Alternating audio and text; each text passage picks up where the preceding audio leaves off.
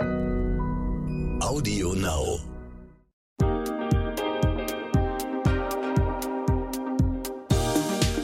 Hi und herzlich willkommen zu einer neuen Folge von What the Finance, dem Brigitte Academy Finanzpodcast für Frauen. Mein Name ist Anissa, ich bin 30 Jahre alt und Online-Redakteurin bei der Brigitte Academy. Vor ein paar Monaten habe ich beschlossen, dass ich mich endlich mal mit dem Thema Finanzen auseinandersetze, habe aber ehrlich gesagt gar keine Ahnung, wie das geht. Und deshalb treffe ich mich in diesem Podcast mit Frauen, die mir das richtig gut erklären können. Gast meiner heutigen Folge ist Claudia Müller. Sie begann nach ihrem VWL-Studium eine klassische Bankenkarriere bei der Bundesbank, bis sie dann dann feststellte, welche riesige Nachfrage es für finanzielle Beratung und für finanzielle Nachhilfe bei Frauen gibt. Daraufhin hat sie sich selbstständig gemacht, hat einen Blog gegründet, schreibt gerade ein Buch, steht ständig als Speakerin auf Bühnen und hält Vorträge und gibt auch noch Workshops. Ich will mit Claudia heute darüber sprechen, was es eigentlich mit diesem Mythos vom Notgroschen auf sich hat. Braucht man den eigentlich immer noch? Und wie spare ich mir sowas zusammen? Und wo parke ich dann dieses Geld? Und dann wollen wir noch über Träume sprechen, für die es sich zu sparen lohnt. Und macht es eigentlich einen Unterschied, ob mein Traum nur ist, dass ich ein halbes Jahr nach Südostasien möchte oder ob mein Traum ist, dass ich eine safe Altersvorsorge habe. Ich bin schon richtig gespannt auf unser Gespräch. Hi Claudia, schön, dass du da bist. Worauf sparst du denn gerade?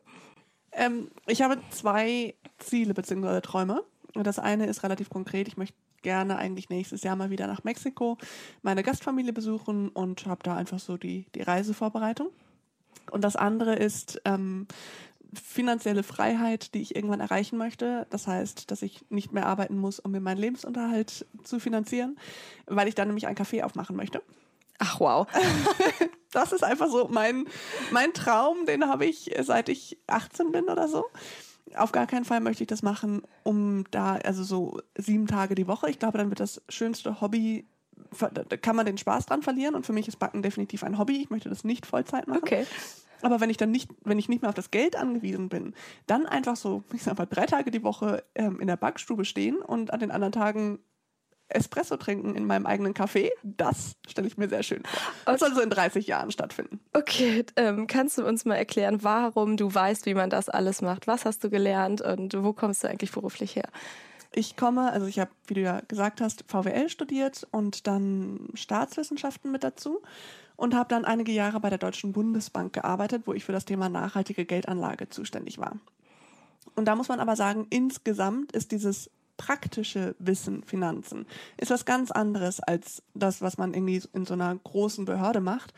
Das heißt, da hat es auch mir teilweise gefehlt, also so Überlegungen strukturiert, auf was spare ich, was möchte ich machen. Das habe ich nie in meinem volkswirtschaftlichen Studium gelernt oder so, sondern das habe ich mir selber dann angeeignet. Und dann das ganze Fachwissen habe ich natürlich in der Bank gelernt und so weiter. Aber ähm, das ist ein großer Mangel meiner Meinung nach auch am deutschen Bildungssystem. Ich finde, das Thema Finanzen gehört in die Elternhäuser, aber auch in die Schulen und dann in die weiterführenden Fall, ja. Ausbildungen und so weiter. Also da, genau, das wünsche ich mir. Okay, dann kannst du ja mir bestimmt auch sagen, ob ich eigentlich ein Notgroschen brauche. Definitiv kann ich das sagen. Okay. Äh, die Antwort ist für egal wen, ja, brauchst du. Ähm, der Notgroschen sollte so hoch sein, dass du drei bis sechs Monate lang davon leben kannst. Mit all meinen Kosten. Mit all deinen Kosten. Das heißt, im Not, also der Notgroschen, wie der Name schon sagt, ist für den Notfall da. Das heißt, du musst dann nicht mehr irgendwie neuen Urlaub buchen und essen gehen und solche Sachen. Das, du kannst schon runterfahren, aber irgendwas essen musst du trotzdem und die Miete bezahlen und Versicherungen und so weiter. Und im Zweifelsfall kommst du auch aus deinem Fitnessstudio so schnell nicht raus, sondern es läuft erstmal noch weiter. Und das heißt, es gibt auch Leute, die einfach ganz pauschal sagen, mindestens 10.000 Euro, sobald man ein Auto hat, 20.000 Euro.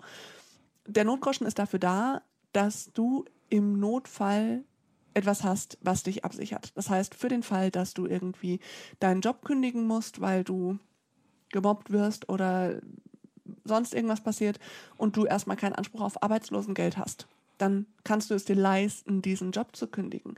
Ob du deinen Partner verlassen kannst, wenn ihr, ne, wenn der, der dir oder deinen Kindern nicht mehr gut tut und ihr einfach mal ein paar Wochen doppelte Miete zahlen müsst, bis die ganze Wohnsituation geklärt ist, das ist auch leichter, wenn man da ein bisschen Geld auf der hohen Kante hat, als wenn man überhaupt schon jeden Monat sich fragt, wie man die eine Miete zahlen soll, geschweige denn dann noch eine zweite.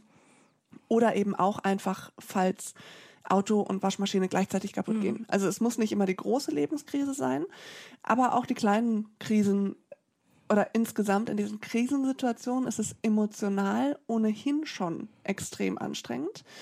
Und dann ist es gut, wenn wir nicht auch noch finanzielle Sorgen haben.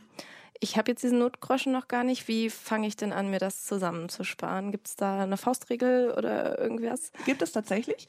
Was ich empfehlen würde, ist erstmal ein Haushaltsbuch schreiben, Mhm. mindestens drei Monate lang alles, was reinkommt und alles, was rausgeht. Um meine. Fixkosten zu haben. Genau, Mhm. um zu verstehen, was ist denn eigentlich das, was ich tatsächlich brauche.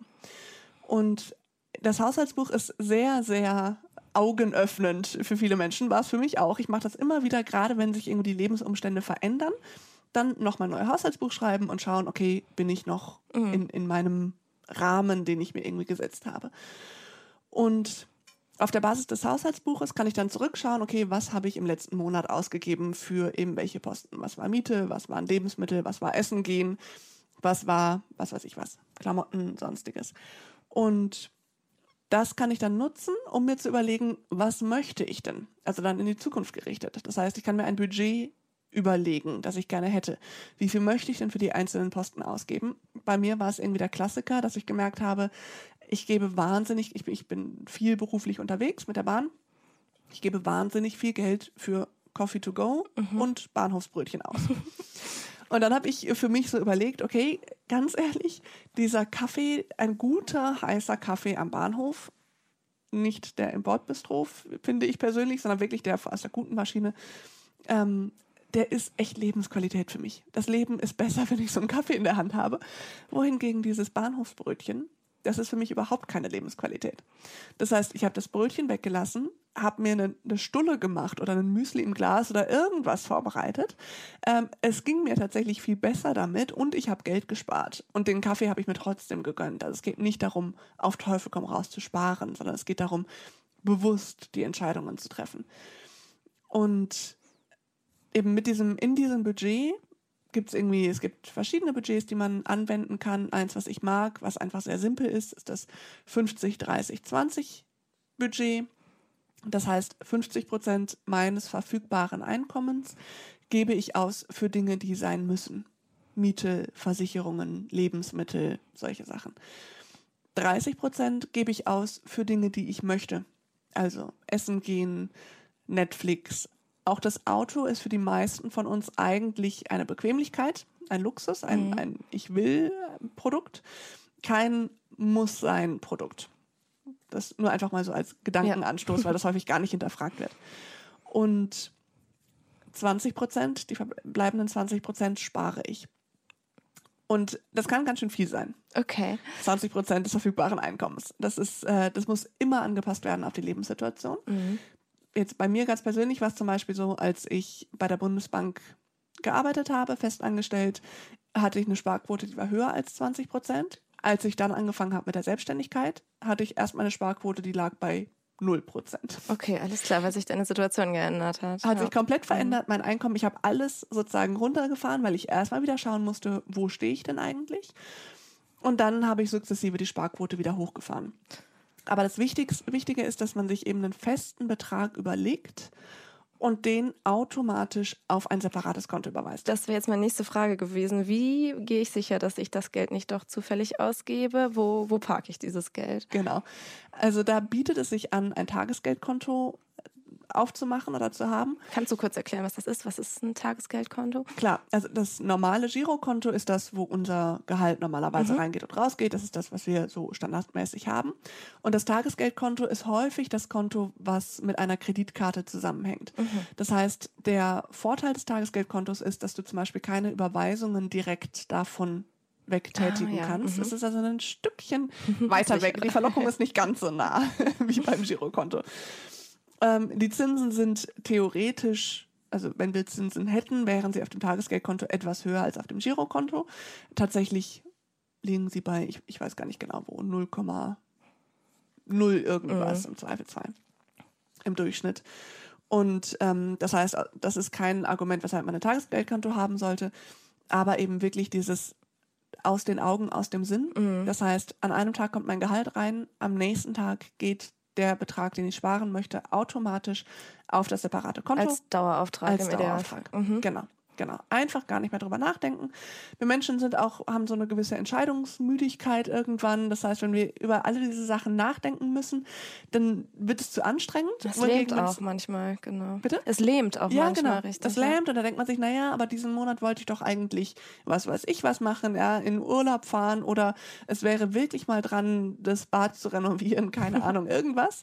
Ähm, nee, nicht von dem Geld, was in den Notgroschen reingeht. Moment mal. Dir geht das hier alles etwas zu schnell oder vielleicht auch nicht schnell genug, weil du dich schon ein bisschen auskennst in der Finanzwelt? Dann habe ich einen Tipp für dich. Die Brigitte Academy Masterclass Finanzen. Unser umfassendes, flexibles Online-Video-Coaching-Programm, mit dem du deine Finanzen rundum regelst und langfristig nachhaltig in deinen Vermögensaufbau startest.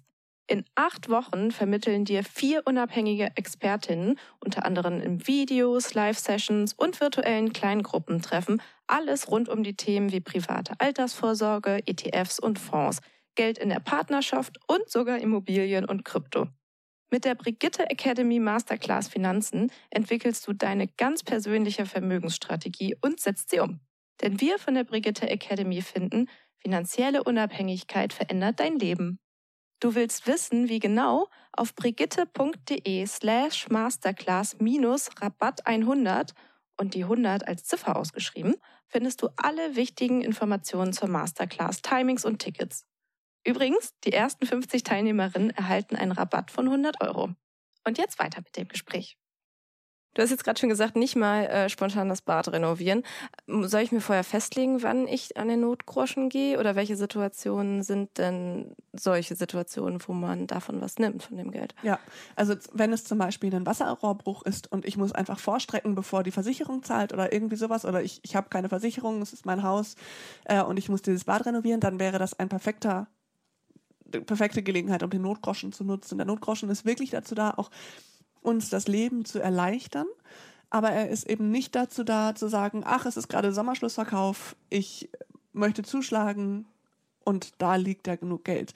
Also ja, es ist hilfreich, sich vorher zu überlegen, für was, für welche Fälle ich dieses Geld benutzen möchte. Und alles, was ich irgendwie als Stresssituation empfinde, das sind die Situationen, die ich mir erleichtern kann, dadurch, dass ich da einen Topf Geld habe, an den ich dran kann. Okay, da sind wir im Endeffekt ja schon beim zweiten Thema von unserer Podcast-Folge heute, nämlich ähm, Träume oder Ziele, für die es sich lohnt zu sparen und wie man die vielleicht auch von diesem Notgroschen unterscheidet. Wenn ich jetzt zum Beispiel sage, oh, ich brauche unbedingt eine Auszeit, ich äh, nehme mir drei Monate unbezahlten Urlaub und fliege irgendwie weg, dann gehe ich dafür nicht an meinen Notgroschen, sondern ähm, habe das im Zweifelsfall ein bisschen früher erkannt und dafür gespart.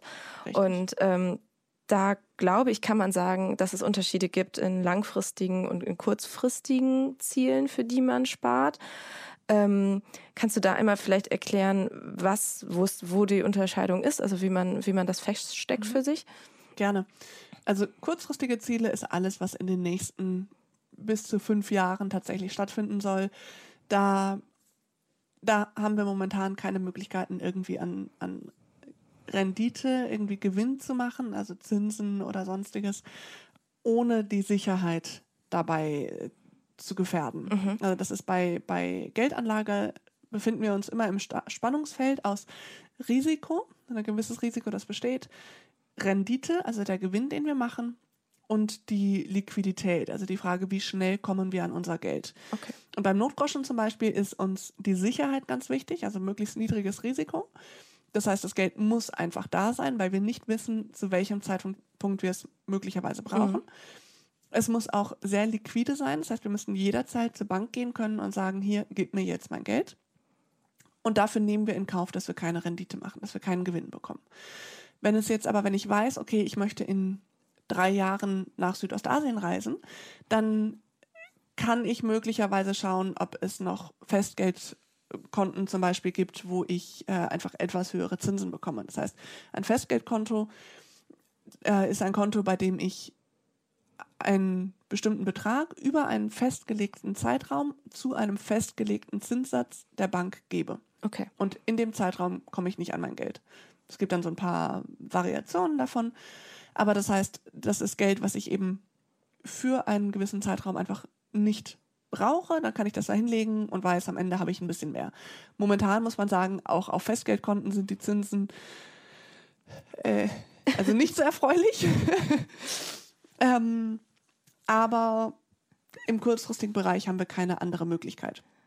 Was ich dabei immer total hilfreich finde, ist mir zu überlegen, was ist denn der Betrag, den ich irgendwann haben möchte mhm. und das monatlich runterzubrechen. Das heißt, wenn ich sage, ich möchte in drei Jahren nach Südostasien, ähm, dann sind es 36 Monate bis dahin, mhm. wenn wir jetzt mal von wirklich mhm. konkret drei Jahren ausgehen. Und ich möchte bis dahin, was möchtest du haben? 5000 Euro, würde 5000 Euro. Mhm. Da kann ich mir ausrechnen, 5000 Euro durch 36 Monate heißt, jetzt bin ich schlecht im Kopf rechnen, ich muss jeden Monat 150, 180 Euro, irgendwie sowas in die Richtung, mhm. äh, beiseite legen, um in drei Jahren dabei zu sein. Und okay. dann kannst du dir dafür halt auch, es gibt inzwischen viele Konten, wo man zum Beispiel Unterkonten anlegen kann. Das heißt, da kannst du dann sagen, hier Südostasien, ja, ich will nach, was weiß ich was, Bali. Mhm. Ähm, kannst du dem Zweifelsfall da noch eine Palme draufmalen und äh, dann geht jeden Monat, freust du dich jeden Monat, wenn die Überweisung rausgeht oder es geht keine tatsächliche Überweisung raus, sondern es wird einfach umgeschiftet, umgeschichtet, mhm. genau. Ähm, und du siehst dann eben, wie dein Südostasien-Konto von Monat zu Monat wächst, freust dich darüber und bei den meisten von uns ist es ja auch so, dass wir immer das ausgeben, was wir auf dem Konto haben. Mhm. Das heißt, bei mir war es im Studium, im Studium war ich immer am Ende des Monats bei Null. Ja, klar, ich auch. genau. Und wenn ich zwischendurch Oma besucht habe und die hat mir 20 Euro in die Hand gedrückt, äh, dann war ich am Ende des Monats bei Null. Mhm. Ich war nicht bei plus 20. Und ich kann auch nicht sagen, dass ich diese 20 Euro immer ganz bewusst dann für irgendwas total Schönes ausgegeben hätte. Ja, dann ist ja auch okay. Die sind irgendwie in das schwarze Loch des Haushalts geflossen und waren am Ende weg, ohne sie zu genießen, ohne sie zu sparen.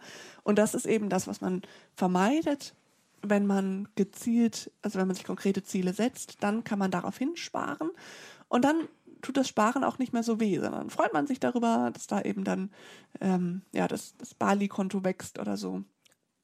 Und also ich finde es immer hilfreich, das so auf Monate runterzubrechen und zu überlegen, okay, was muss ich denn jeden Monat tun, um dahin zu kommen. Ja, ich finde, so kleine Summen sind auch viel realistischer zu übersehen. Und gerade wenn man wirklich so ein Konto hat, das den Namen des Traums trägt, das ist ja, also was Motivierenderes gibt es ja eigentlich gar nicht. Genau. Ähm, und dann haben wir als zweites noch ähm, die langfristigen Ziele.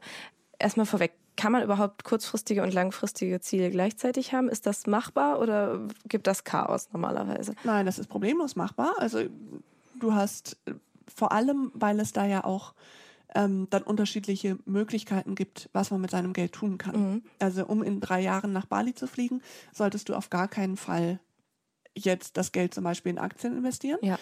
Für mein Café, das ich in 30 Jahren eröffnen möchte, habe ich definitiv mein Geld in Aktien investiert. Okay. Das heißt, das liegt auf einem ganz anderen Depot, vermischt sich überhaupt nicht. Und es ist total wichtig, beides gleichzeitig zu machen, ah, denn wir haben immer irgendwelche kurzfristigen Ziele, im mhm. Zweifelsfall, mhm. ne? sei es Mexiko, Bali, dann vielleicht irgendwann mal äh, das Bad renovieren, mhm. dann eine Hochzeit. Eine Hochzeit, dann, dann einen Kinderwagen, dann was auch mhm. immer. Es kommt ja eben eins nach dem anderen. Wenn wir uns nur auf die kurzfristigen Ziele äh, konzentrieren, verlieren wir die lang, äh, finden die langfristigen nie statt. Mhm. Man sagt ja so gerne, Zeit ist Geld. Bei der Geldanlage gilt das tatsächlich im Sinne von, je länger ich mein Geld liegen lasse, umso mehr kann dieses Geld für mich arbeiten, ohne dass ich irgendwas dafür tun kann. Also Zinseszins ist da der, der, mm. das Zauberwort. Albert Einstein, ich weiß nicht, ob er es wirklich gesagt hat, aber es wird ja immer behauptet, ja. er hätte gesagt, der Zinseszins sei das achte Weltwunder. Und das unterschätzen Leute wirklich. Auf meiner Homepage gibt es ein Dokument, was man nicht runterladen kann, das heißt Investitionsentwicklung. Und da kann man einfach schauen, was mit 150 Euro pro Monat Mhm. was sich daraus entwickelt, ob ich das 20 Jahre liegen lasse oder 30 Jahre. Und da sieht man, oder auch 40 Jahre. Und da gegen Ende geht die Kurve einfach ganz steil nach oben. Das heißt, dann ist eben das, was ich am Anfang an Zinsen bekommen habe, wirft dann auch wieder neue Zinsen ab. Mhm. Und deswegen ist es so wichtig, langfristig anzufangen. Dann kann man mit viel kleineren Beträgen auf dasselbe Ergebnis kommen oder eben mit größeren Beträgen dann auf ein entsprechend höheres Ergebnis. Okay, aber wenn ich das jetzt richtig verstanden habe, fange ich bei den langfristigen Zielen gar nicht an, von hinten nach vorne runterzurechnen, weil ich das nicht weiß, sondern lege mir im Idealfall einen kleinen Betrag fest, den ich safe jeden Monat entbehren kann und seien das erstmal 25 Euro oder sowas. Ich würde auch da wieder empfehlen, eine Mischung zu machen. Mhm. Also ja, einerseits einfach zu sagen, hier, ich weiß zum Beispiel, ich möchte für die Rente vorsorgen. Mhm. Und da ist es auf jeden Fall wertvoll, einfach jeden Monat langfristig zu investieren. Kann man mit eben Aktienfonds Mhm. machen oder, oder Immobilie, sonstiges.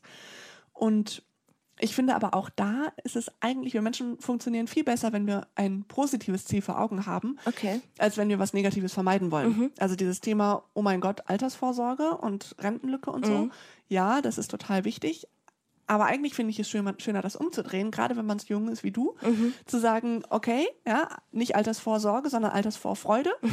ähm, was möchte ich denn? Ich möchte mir gerne vielleicht leisten können, ab 60 nur noch vier Tage die Woche zu arbeiten Okay. und meinen Lebensstandard aber nicht senken zu müssen. Mhm. Das heißt, wie viel brauche ich denn dann pro Monat, um diesen einen Tag Arbeitsausfall Mhm. ähm, kompensieren zu können? Und dann kann man sagen, keine Ahnung, ich brauche vielleicht 500 Euro im Monat ab dann und dann.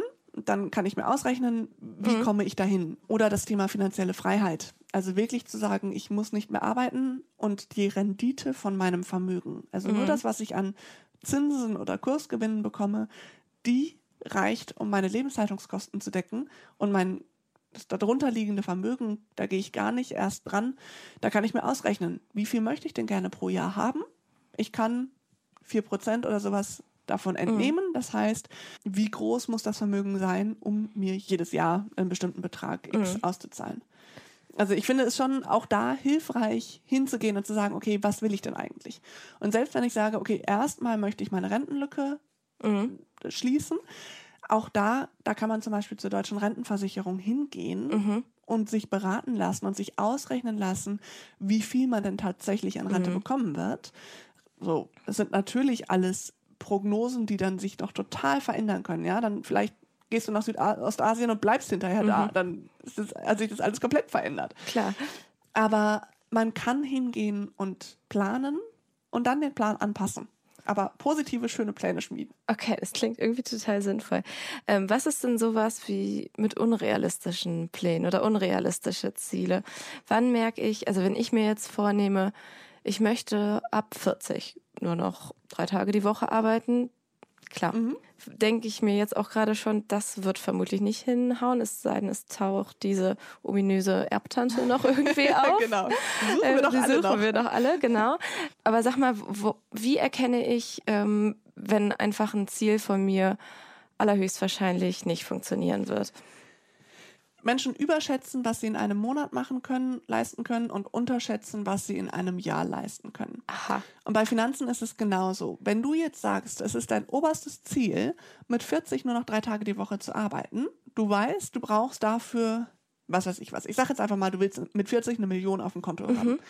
Ähm, dann kannst du hingehen und überlegen, okay, was muss ich denn dafür tun? Das heißt, ich muss jetzt irgendwie jeden Monat, ich habe keine Ahnung, wie viel du dann beiseite legen müsstest. Mhm. Du musst es natürlich auch anlegen, Mhm. ne? nicht nur auf dem Tagesgeldkonto liegen lassen, sondern auch in, irgendwie Zinsen dafür bekommen.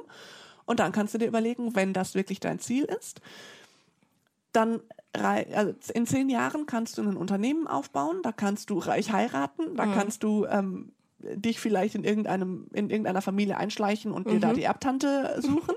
Da kannst du was weiß ich was. Ne? Also du, Mhm. du hast noch Möglichkeiten. Wenn du jetzt sagen würdest, in einem Jahr möchtest du da, Mhm. da sein, dann würde ich sagen, hm, Hm? dann fang mal an, Lotto zu spielen Okay, vielleicht. Das okay. ist dann die größte Chance. Ja. Aber man, also ich finde schon, dass es auch irgendwie hilfreich sein kann, sich große Ziele zu setzen, solange sie nicht so unrealistisch sind, dass sie einen überfordern. Mhm. Also wenn ich jetzt sage, es sind noch irgendwie drei Wochen bis Weihnachten, ich möchte bis dahin zehn Kilo abgenommen haben, Mhm. funktioniert nicht, wäre Mhm. auch nicht gut. Nee. Ähm, oder wenn ich jetzt plötzlich hingehe und sage, ich mache sechsmal die Woche Sport. Mhm. Kann ich machen, aber im Zweifelsfall mache ich mir die Knie kaputt oder irgendwas. Da muss man auch aufpassen und das Ganze muss zu deinem Leben passen. Aber wenn es dein Ziel ist, dann kannst du nächstes Jahr einen Marathon laufen und du kannst in zehn Jahren Millionärin sein. Im Zweifelsfall musst du halt dann sehr viel Zeit und Motivation und Dedikation Mhm. darauf verwenden, dieses Ziel auch wirklich zu verfolgen. Okay, heißt auch, Sparen ist was Flexibles und muss immer einfach angepasst sein an meine Lebenssituation, meine Träume. Und entweder passe ich meinen Alltag an und schnell den Gürtel enger oder ich passe meine Sparquote an. Oder du erhöhst dein Einkommen. Oder ich erhöhe Das mein ist Einkommen. das, was wir häufig ja. auch äh, so ein bisschen vergessen. Ähm, denn irgendwann nach unten, also ich persönlich finde, es sollte immer irgendwie die Balance sein zwischen meinem jetzigen Ich, das auch einfach leben möchte, Mhm. und dem zukünftigen Ich, für das ich vorsorgen möchte. Oder eben anders gesagt, ich möchte weder Dagobert Duck sein, der total reich, aber halt super geizig ist, aber ich möchte auch nicht Donald Duck sein, der zwar irgendwie gut zufrieden ist, aber halt bei jedem kleinen Unglück auf seinen Onkel angewiesen ist.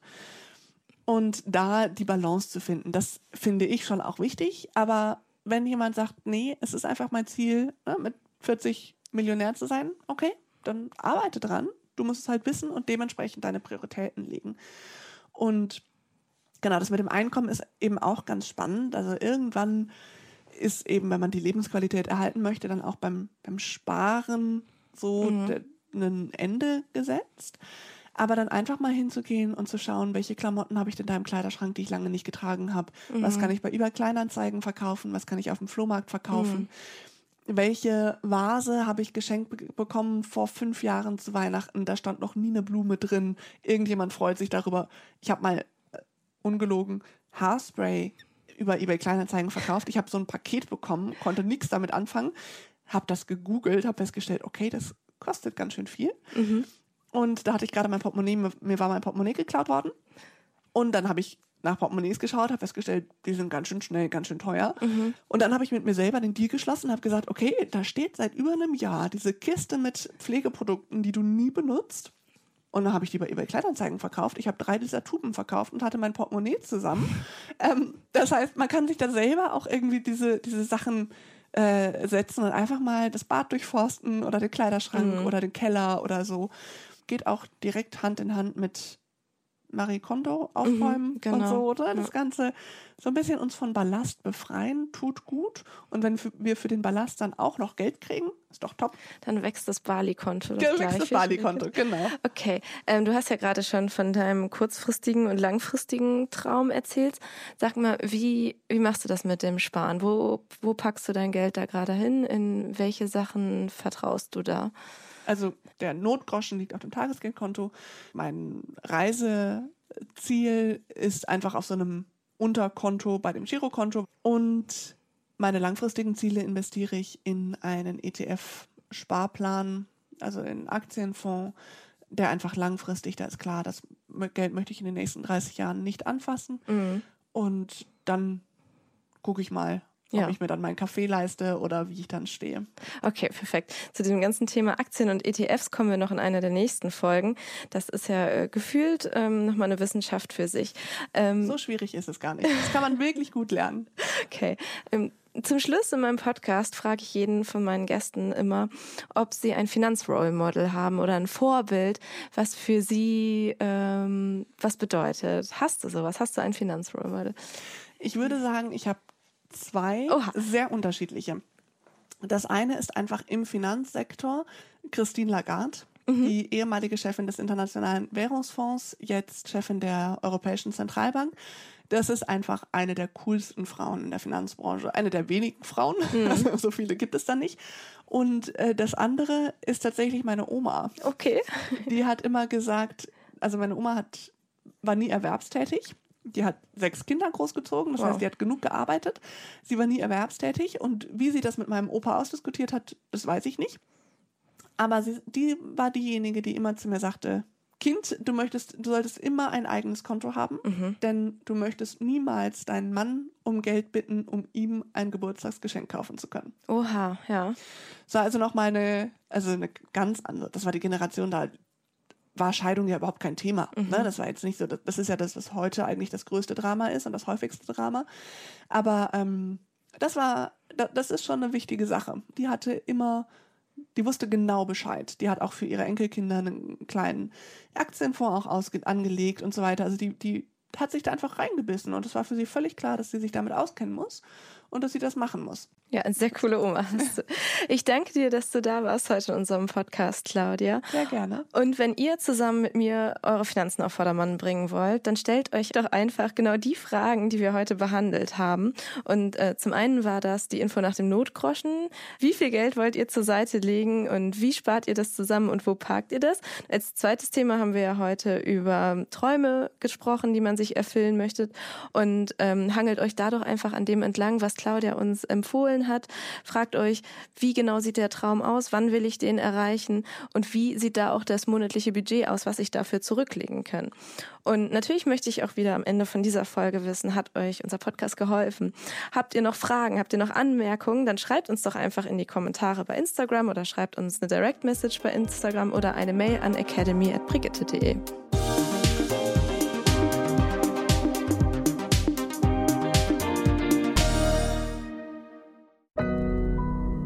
Audio Now.